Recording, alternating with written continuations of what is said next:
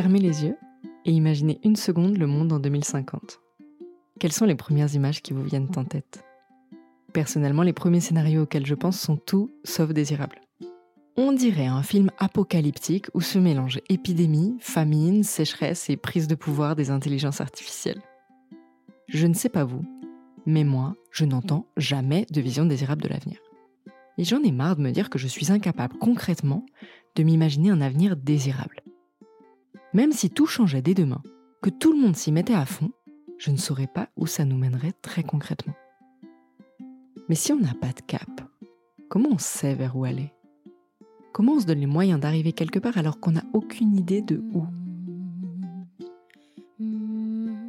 Avec ce podcast, j'ai décidé de m'offrir une bouffée d'air frais en partant à la recherche d'avenirs désirables.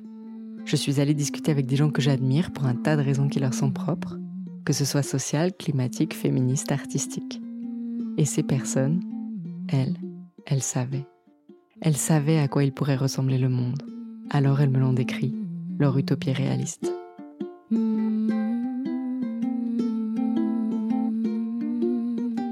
Pour que vous ne soyez pas perdus, je vous explique le cadre tout de suite.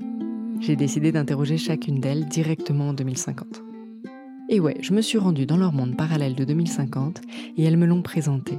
Comment on y vit, quelle maison on y habite, comment on se déplace, les choses qui ont de la valeur et celles qui n'en ont plus. Toutes les deux semaines, rendez-vous dans un nouveau monde où tout a été rendu possible par mes invités. Alors si ça vous dit, venez les écouter avec moi. On va les recréer ensemble nos imaginaires collectifs d'un futur désirable. Abonnez-vous parce que ça commence jeudi 7 septembre sur toutes les plateformes de podcast.